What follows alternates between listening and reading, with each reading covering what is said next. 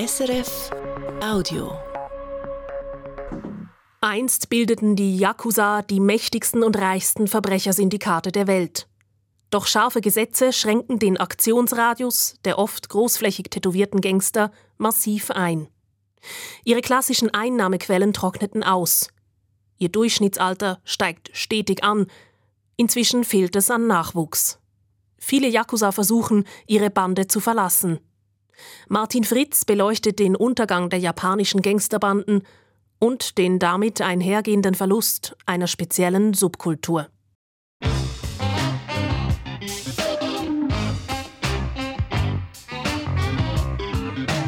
International.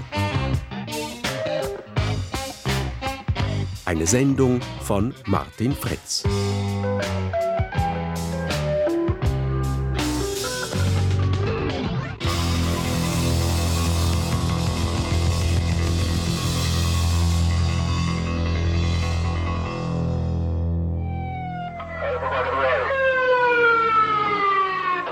Osaka im Januar 1985.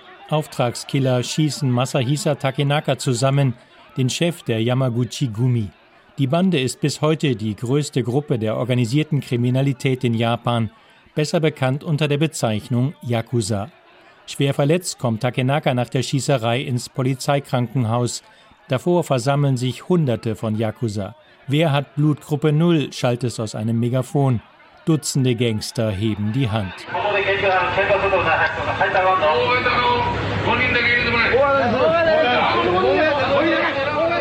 Trotz frischem Blut seiner Mitglieder überlebt Takenaka die Operation nicht.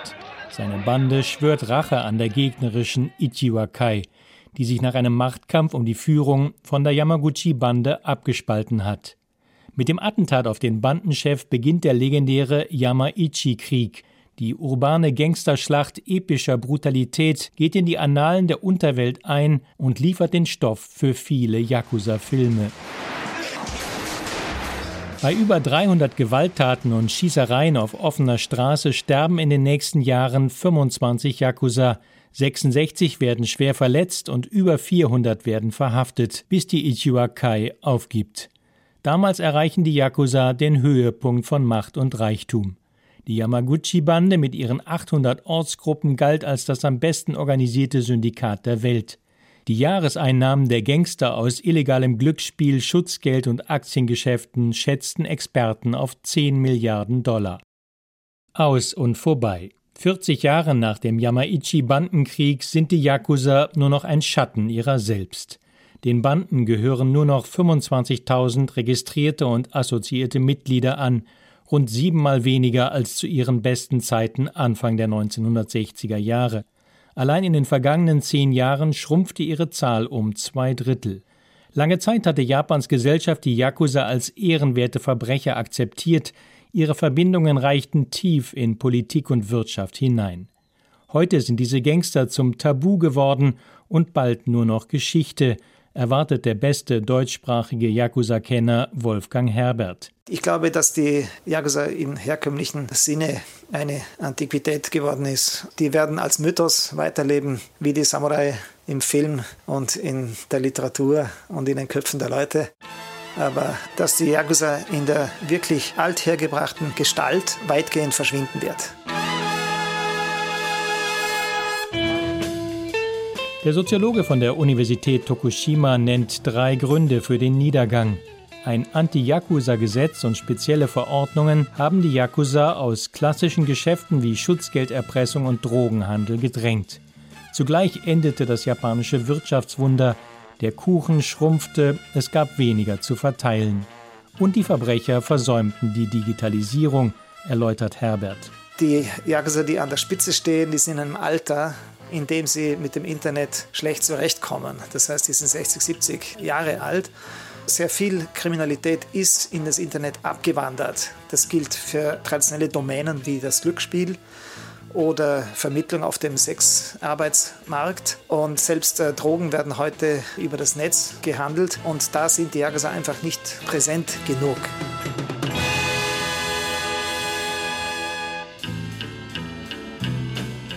Der japanische Gangster alter Schule stirbt also aus.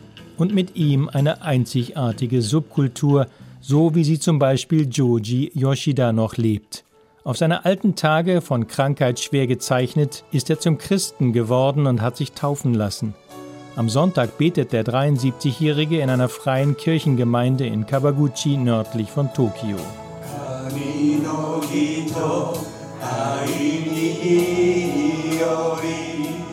Die Biografie von Yoshida ist typisch für einen Yakuza, weil er, wie viele der Gangster, ohne eine intakte Kernfamilie aufwuchs. Der Vater verschwand bald nach seiner Geburt, die Mutter gab das Kleinkind in ein Heim. Schon als Teenager kam Yoshida mit dem Gesetz in Konflikt und landete in einer Jugendstrafanstalt. Danach schloss er sich einer Yakuza-Bande an.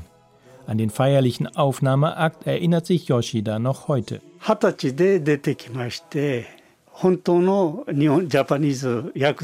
Beim Eintritt gibt es die Sakazuki-Zeremonie. Man tauscht ein Schälchen Reiswein mit seinem Oyabun, dem neuen Vater. Die Welt der Yakuza ist wie eine Familie organisiert. Neue Mitglieder erhalten auch ältere Brüder. Später wird man selbst Vater. Das ist der große Reiz für mich gewesen. Diese Struktur passt zu Japan. Dort ist die Gruppe wichtiger als der Einzelne. Das Individuum definiert sein Selbst mehr über die Gruppe als in westlichen Ländern. Dazu kommen noch andere Aspekte, meint Yukio Yamanouchi, der langjährige Rechtsberater der Yamaguchi-Bande. Seine Analyse beruht auf vielen intimen Begegnungen mit Yakuza aller Ränge. Das sind Leute, die unfähig sind, sich dem System anzupassen, die sich den gängigen Regeln nicht unterwerfen wollen, die in dieser japanischen Harmonie nicht leben können. Als Hintergründe sehe ich Diskriminierung, Armut, manchmal ein körperliches Handicap. Aber der Hauptgrund ist wohl der Mangel an Liebe in der Kindheit. Es sind Kinder, denen das Gefühl vermittelt wurde, sie wären besser nicht geboren worden. Das treibt die Leute in diese Organisation. Über die Verbrüderungszeremonien wird das neue Mitglied zum Quasi-Kind eines Quasi-Vaters, sodass eine Ersatzfamilie entsteht. Auf dieser Basis lassen sich gegenseitige Loyalität und ein Zusammengehörigkeitsgefühl erzeugen, meint Yamano Uchi. そういううまくいかない時に助け合うっていうのが本来のヤクザのあり方なんですよ。Es ist eine Gruppe von Außenseitern, die sich gegenseitig eine Lebensmöglichkeit verschaffen. Natürlich, wenn die Organisation groß genug geworden ist, dann spielt auch die Politik eine Rolle. Aber der ursprüngliche Kern ist die Ersatzfamilie. Die Anerkennung durch den Oyabun, den Ersatzvater, bei dem die jungen Mitglieder leben, mit dem sie essen und wohnen. Dort bekommen sie Anerkennung und Zuneigung. Damit werden die Einsamkeit und die nicht erfahrene Liebe kompensiert. Zurück zum Alt-Yakuza Yoshida. Frisch aufgenommen in die Gemeinschaft der Verbrecher, muss er sich als Jungmitglied in der Sumiyoshi-kai, der größten Yakuza-Bande in der Region Tokio, erst einmal hocharbeiten. Er lernt so bedrohlich zu laufen, zu starren und zu sprechen, wie ein echter japanischer Gangster. Dabei befruchten sich Yakuza Film und Wirklichkeit gegenseitig. Einige Filmstudios gehören den Banden, echte Gangster agieren als Statisten. Bald kann Yoshida die süßen Früchte seines Verbrecherlebens genießen. Nach außen hin war ich Immobilienmakler, aber von dem Geschäft hatte ich keine Ahnung. Ich handelte im großen Stil mit Amphetaminen. Da hatte ich wahnsinnig viel Geld. Mit einem Telefonanruf verdiente ich umgerechnet 20, 30.000 Franken. Dann ging ich mit meiner koreanischen Frau erstmal einkaufen und dann richtig gut essen und trinken. Und Giri, die Pflicht gegenüber den anderen, war für mich sehr wichtig. Ich habe zusammen mit meinem Boss zum Beispiel die Begräbniszeremonien für andere Mitglieder besucht.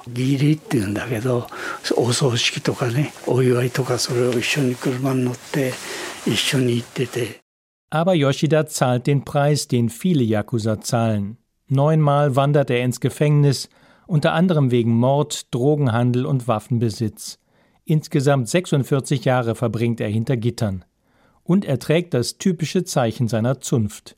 Am kleinen Finger und am Ringfinger seiner rechten und linken Hand fehlen mehrere Glieder, insgesamt sechs Stück. Die Ursprünge dieser Yakuza-Sitte sind unklar. Hauptsächlich drückt ein Bandenmitglied damit auf körperliche Weise seine absolute Hingabe an den Boss aus. Wer sein eigenes Fingerglied kappt und übergibt, kann sich rehabilitieren und sogar eine Kreditschuld abtragen. Aber nicht nur das betont Yoshida und betrachtet die amputierten Stellen an seinen Händen. Die übliche Vorstellung ist, dass der Finger abgeschnitten wird, wenn man etwas falsch macht. Aber wir nennen die Finger auch Finger für die Hilfe und opfern sie, um durch dieses ernsthafte Zeichen eine kritische Situation zu überwinden. Ich stelle dann meine Finger zur Verfügung für einen Untergebenen, für meine Familie oder meine Bande. Und das passierte eben ein, zwei, drei, vier, fünf, sechs Mal. Ja, sechs Mal. Neben den verkürzten Fingern haben die großflächigen Tätowierungen das Bild vom japanischen Gangster geprägt wobei nur geschätzt zwei Drittel der Yakuza dieser Sitte folgen. Die bunten Bilder auf Brust und Rücken stellen größtenteils historische und mythologische Symbole wie Dämonen und Schlangen dar. Der Ursprung der Tradition liegt im japanischen Mittelalter, als man Straftätern ein Schriftzeichen in die Haut ritzte. Die Körperbilder stigmatisieren die Yakuza, denn Tätowierte dürfen nicht in die öffentlichen heißen Bäder, in denen Japaner gemeinschaftlich entspannen. Auch Yoshida trägt eine Drachenzeichnung auf dem Rücken. Die Schriftzeichen des Namens seines Bosses zieren die Wirbelsäule. Wir tragen die Tätowierungen nicht offen, denn es geht nicht ums Angeben, sondern ein richtiger Yakuza-Mann muss beweisen, dass er die starken Schmerzen beim Tätowieren ertragen kann. Das ist der Sinn und das unterscheidet sich von heutigen modischen Tattoos. Leider kann ich damit nicht in ein öffentliches Bad gehen.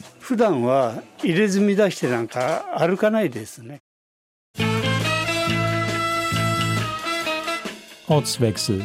Von Tokio im Osten nach Osaka im Westen in die traditionelle Yakuza-Hochburg, denn Osaka war lange Japans Handels- und Industriezentrum. Der Yamaichi-Bandenkrieg der 1980er Jahre spielte sich auf den Straßen dieser Metropole ab. Damals zeigte sich das organisierte Verbrechen in ganz Japan in aller Öffentlichkeit. Die Banden unterhielten offizielle Büros und standen im Telefonbuch. Polizei und Yakuza respektierten sich gegenseitig, erzählt der Kriminalpolizist Hiroshi Kadokawa, der sich seit vier Jahrzehnten mit der organisierten Kriminalität auseinandersetzt. あのただヤクザの方はですねやっぱりこの当時はですねある程度警察には協力してくれたんですね Zu meiner Zeit war das Verhältnis zwischen Polizei und Yakuza kooperativ. Die Zuständigen für das organisierte Verbrechen gingen auf Patrouille und wurden auch in die Büros der Banden hineingelassen. An der Wand hingen die ganzen Namensschilder der Mitglieder. Da konnte die Polizei zum Beispiel immer sehen, wer gerade Neumitglied geworden war oder wer im Gefängnis saß. Dann war das Schild nämlich umgedreht. Der Umfang der Kooperation war jedoch immer klar definiert, versichert Kadokawa, ein kräftig gebauter Japaner, der durch die jahrzehntelangen Kontakte mit der Yakuza den Jargon und die Lautstärke der Gangster selbst übernommen hat. Würde Geld fließen, wären wir unseren Job los. Also gab es gewisse Grenzen bei unseren Besuchen in den Büros der Yamaguchi-Bande. Wir ließen uns dort Kaffee und Kuchen servieren. Aber wenn Sushi aufgefahren wurde, dann mussten wir das ablehnen. Ganz früher sind die Kollegen sogar mit der Yakuza einen trinken gegangen. Aber das ist heute unvorstellbar, auch durch das neue Gesetz. Dieses Gesetz, von dem Kadokawa spricht, trat 1992 in Kraft. Es kündigte eine stillschweigende Abmachung zwischen den Yakuza und der Gesellschaft auf. Bis dahin galt, die Yakuza dürfen ihrem Handwerk nachgehen, solange der Normalbürger darunter nicht leidet. Das hieß, keine Tötungen, keine Raubüberfälle, keine Einbrüche gegen normale Bürgerinnen und Bürger, kein Schusswaffengebrauch. Doch der Yamaichi-Krieg zeigte, dass die Yakuza diese Abmachung nicht mehr einhalten wollten. Sie waren zu mächtig geworden, das Gesetz sollte den Gangstern daher ihre Existenzgrundlage nehmen. Und das ist auch weitgehend gelungen, meint der Kriminalpolizist Kadokawa. Die Gesetze und Verordnungen machen es den Yakuza weitgehend unmöglich, ihr tägliches Brot zu verdienen. Der größte Nachteil aus Sicht der Polizei besteht darin, dass die Gangster nicht mehr mit uns kooperieren. Um in die Büros hineinzukommen, brauchen wir einen Durchsuchungsbefehl. Das Gesetz definiert die Yakuza-Banden als gewalttätige Gruppen, auf Japanisch Bolyokudan. Dieser Begriff hat die Bezeichnung Yakuza in den Medien weitgehend ersetzt. Das Gesetz verbietet den Bolyokudan, sich in zivilrechtliche Angelegenheiten wie Schuldeneintreiben einzumischen. Die Bandenbosse haften für die Taten ihrer Mitglieder und wandern dafür ins Gefängnis. Die Banken dürfen für Yakuza kein Konto mehr eröffnen und ihnen keine Kredite mehr geben. Bauunternehmen dürfen Yakuza-Firmen nicht als Subunternehmer engagieren, sonst erhalten sie keine öffentlichen Aufträge mehr. Diese Ausgrenzung hat gravierende Folgen, erläutert Yamano Uchi, der langjährige Rechtsberater der Yamaguchi-Bande. 暴逮捕の次にできた条例なんですが、 diese Ausschlussbestimmungen haben zu einem Imagewechsel geführt, so dass die Yakuza jetzt als tatsächliches Übel gelten. Jeder Kontakt, jeder Geldaustausch mit den Yakuza ist jetzt unterbunden. Mit ihrer Gesellschaft will man nichts mehr zu tun haben. Damit ist alles, was an latenter Sympathie mit dieser Welt noch vorhanden war, verschwunden. Für den Normalbürger gehören Yakuza jetzt nur noch in die Welt der Filme. Diese Veränderungen haben die Gangsterbanden rapide schrumpfen lassen. Als Yakuza lässt sich heute kein normales Verbrecherleben mehr führen und nur schwer Geld verdienen. Viele Gangster sehen keine Zukunft mehr für sich und wollen aussteigen. Nur wer in dieser Bandenwelt lebt, kann sie nicht schnell und einfach verlassen, selbst wenn er den Willen dazu hat. Man braucht zuerst eine offizielle Genehmigung vom Bandenchef. Aber wer zu viel weiß, darf nicht gehen.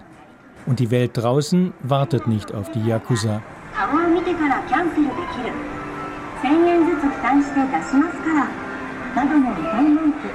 Ein Spielsalon wirbt lautstark um Kunden. In Kabukicho, dem Rotlichtviertel von Tokio, einer traditionellen Hochburg der Yakuza. Einst brachten Prostitution, Glücksspiel, Schutzgeld den Banden hohe Einnahmen ein.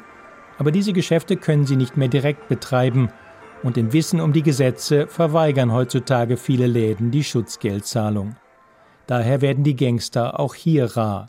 Ihre tiefer gelegten dicken Limousinen mit schwarz getönten Scheiben tuckern nur noch selten durch die engen Gassen voller Bars, Kneipen, Massagesalons und Love-Hotels.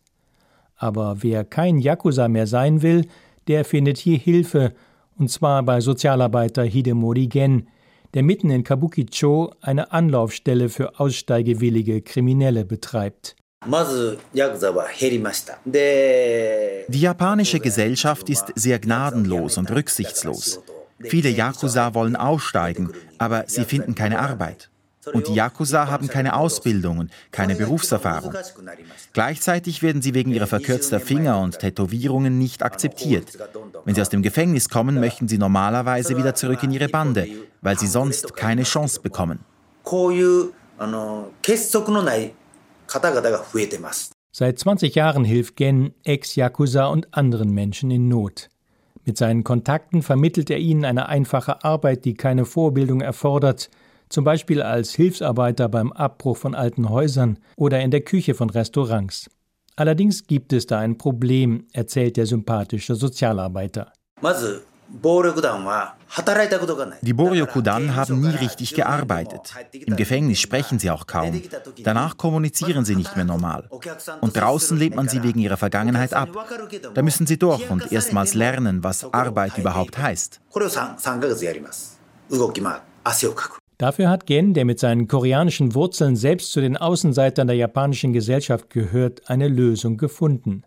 Er betreibt ein Restaurant für Gyoza, chinesische Teigtaschen. Vor der Pandemie ließ er Ex-Yakuza dort ein paar Stunden täglich arbeiten. Sie servierten das Essen und bedienten die Gäste. Auf diese Weise übten sie neben regelmäßigen Arbeitszeiten auch den höflichen Umgang mit ihren Mitmenschen ein. Der Sozialarbeiter hat auch Satoshi Mazda geholfen. Der Ex-Yakuza führt eine Immobilienfirma mit sieben Mitarbeitern. Sie betreibt ein Solarkraftwerk, zwei Restaurants und einen Kindergarten.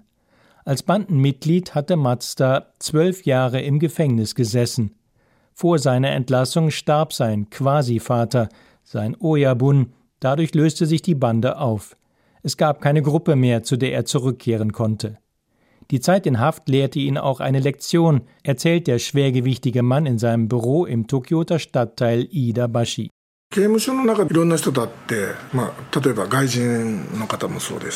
Im Gefängnis habe ich auch Ausländer kennengelernt. Als Yakuza dachte ich immer, ich bin der Stärkste und alles, was ich mache, ist richtig. Aber wenn man erstmal aus dieser Welt raus ist, dann zählt das gar nicht. Ich habe festgestellt, dass wir Japaner doch ziemlich klein denken. Mazda hatte Glück. Der heute 52-Jährige fand einen Unterstützer, der ihm half, ins Immobiliengeschäft einzusteigen. Die Erfolgsgeschichte geht sogar noch weiter. Laut ihrem Ehrenkodex müssen die Yakuza Bedürftigen helfen. Nach Naturkatastrophen, etwa nach dem Tsunami in Japans Nordosten, baut die Yakuza die ersten Suppenküchen für die Obdachlosen auf. In diesem Geist handelt auch der Ex-Yakuza Mazda, er betreibt zwei Frauenhäuser für die Opfer von häuslicher Gewalt. Mein neues Leben macht mir Spaß und mit meiner ehrenamtlichen Arbeit mache ich etwas gut. Schließlich habe ich vielen Menschen Böses getan. Aber die Schatten der Vergangenheit sind lang. Beim Gespräch legt Mazda seine Hände immer so auf den Tisch, dass man seine Finger nicht sehen kann. Darauf angesprochen, packt er den kleinen Finger seiner linken Hand, zieht daran und es ertönt ein Plopp-Geräusch. Mazda hält ein Stück weiches Plastik in der Hand, das aussieht wie ein halber Finger samt geschnittenem Nagel. Mit der Silikonprothese verbirgt er, dass ihm zwei Fingerglieder fehlen. Sowas kann man sich heutzutage überall machen lassen. Aber diesen Ersatzfinger habe ich aus einem berühmten Geschäft in Kyoto. Die Prothese sei nötig, gesteht der Mann, denn andere Japaner tun sich weiter schwer mit ihm. Ich habe das Gefühl, dass die japanische Gesellschaft mich weiterhin nicht akzeptiert. Die Leute wissen, dass ich ein Unternehmen führe und etwas ganz anderes mache. Aber es ist typisch für Japan, dass man mich dennoch ablehnt. Zum Beispiel kann ich nach dem Golfspiel wegen meiner Tätowierungen nicht mit den anderen Leuten ins heiße Bad vom Club gehen. Mit seiner Erfahrung ist Mazda nicht allein. Nur geschätzte drei Prozent der Yakuza, die ihre Bande verlassen, schaffen es danach, bürgerlich zu leben. Denn laut den Verordnungen werden sie rechtlich noch fünf Jahre nach ihrem Ausstieg wie Yakuza behandelt, bekommen also kein Bankkonto und keine Wohnung. Viele Ex-Yakuza fristen daher ein Leben als Kleinkriminelle am Rande ihrer alten Bande. Auch der zum Christentum bekehrte und kranke Alt-Yakuza Yoshida bleibt seinem alten Umfeld verbunden.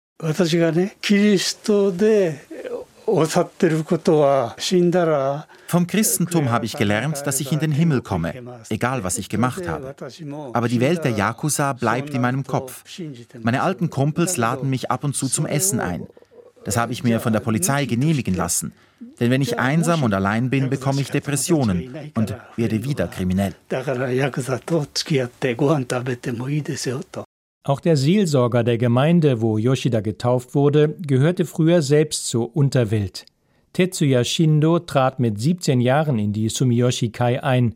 Mit 28 Jahren war er Vizechef, verbüßte drei Haftstrafen. Er ist tätowiert und hat gekürzte Finger. Aber aus Saulus wurde Paulus. Nach seiner Bekehrung und Ausbildung zum Priester nahm sich Shindo vor, aussteigebereiten Gangstern zu einem bürgerlichen Leben zu verhelfen. Seine Gemeinde heißt Freund der Sünder. Zu seinem Sonntagsgottesdienst kommen auch immer wieder Yakuza. Ein Grund, warum die Yakuza so schwer bürgerlich werden können, ist ihre andere Denkweise. Wer zehn Jahre Yakuza war, braucht nochmal zehn Jahre, um nicht Yakuza zu werden. Wenn sie zu mir kommen, verstehen sie das nicht, weil sie ihre Herkunft hier nicht verheimlichen müssen. Deswegen haben sie es hier leichter. Aber selbst ein ehemaliger Insider wie Shindo scheitert häufig an der Resozialisierung. Ein Yakuza, den er im Gemeindehaus wohnen ließ, verschwand über Nacht und nahm den Kirchenfernseher, die Hammond-Orgel und das Motorrad von Shindo mit. Seine Frau Yumi hilft ihrem Mann, die Kriminellen zu betreuen. Nach ihrer Meinung tun sich die Yakuza schwer mit der Vorstellung von einem liebenden Gott, weil sie selbst nie Liebe erfahren haben.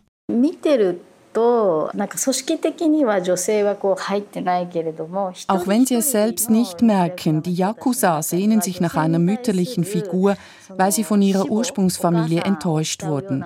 Gleichzeitig hassen sie ihre Mutter und die Frauen, weil sie nicht geliebt wurden. Diese gemischten Gefühle sehe ich. Die Yakuza-Welt ist eine reine Männerwelt. Frauen bedeuten dort wenig, erzählt Yumi Shindo. Mein Mann geht immer drei Meter vor mir statt neben mir und hält mir auch nicht die Tür auf. Einmal bin ich einfach vor der zugefallenen Tür stehen geblieben. Er hat es erst nach 100 Metern gemerkt und musste zurückkommen, um mir die Tür aufzumachen. Ich bin immer noch dabei, ihn zu erziehen.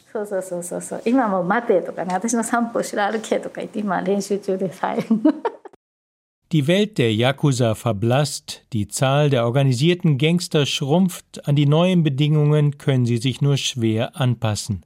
Das Durchschnittsalter ist auf über 50 Jahre gestiegen, weil nur wenige neue Gangster nachrücken. Jedoch bedeutet diese Entwicklung keineswegs, dass es in Japan weniger Kriminalität gibt. Vielmehr hat die erfolgreiche Bekämpfung der Yakuza-Banden einen Freiraum für neuartige Kriminelle geschaffen, die nicht als Bande operieren, meint der Soziologe und Yakuza-Buchautor Wolfgang Herbert, der seit 30 Jahren in Japan lebt. Sie sind jünger, internetaffiner, flexibler und skrupelloser.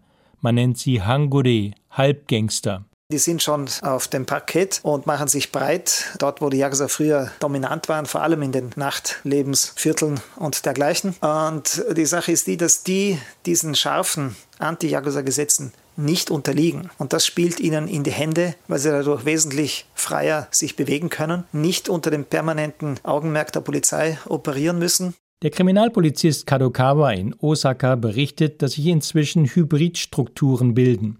Das heißt, die alteingesessenen Yakuza-Banden setzen die neuen Halbgangster, die Hangure, für ihre Zwecke ein, lassen sie zum Beispiel Schutzgeld kassieren. Dafür können die Yakuza-Chefs nicht verantwortlich gemacht werden, weil die Hangure keine offiziellen Bandenmitglieder sind, erzählt Kadokawa.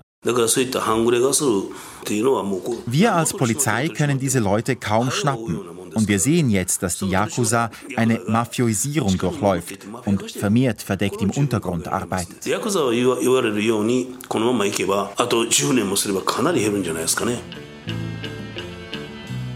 So schließt sich der Kreis. Als Folge der rigorosen Ausgrenzung der Yakuza entwickelt sich in Japan eine Mafia, wie in vielen anderen Ländern auch.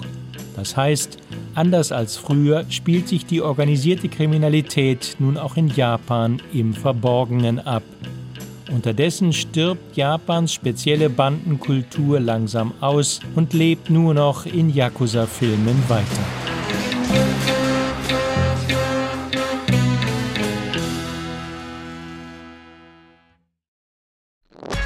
Das war ein Podcast von SRF.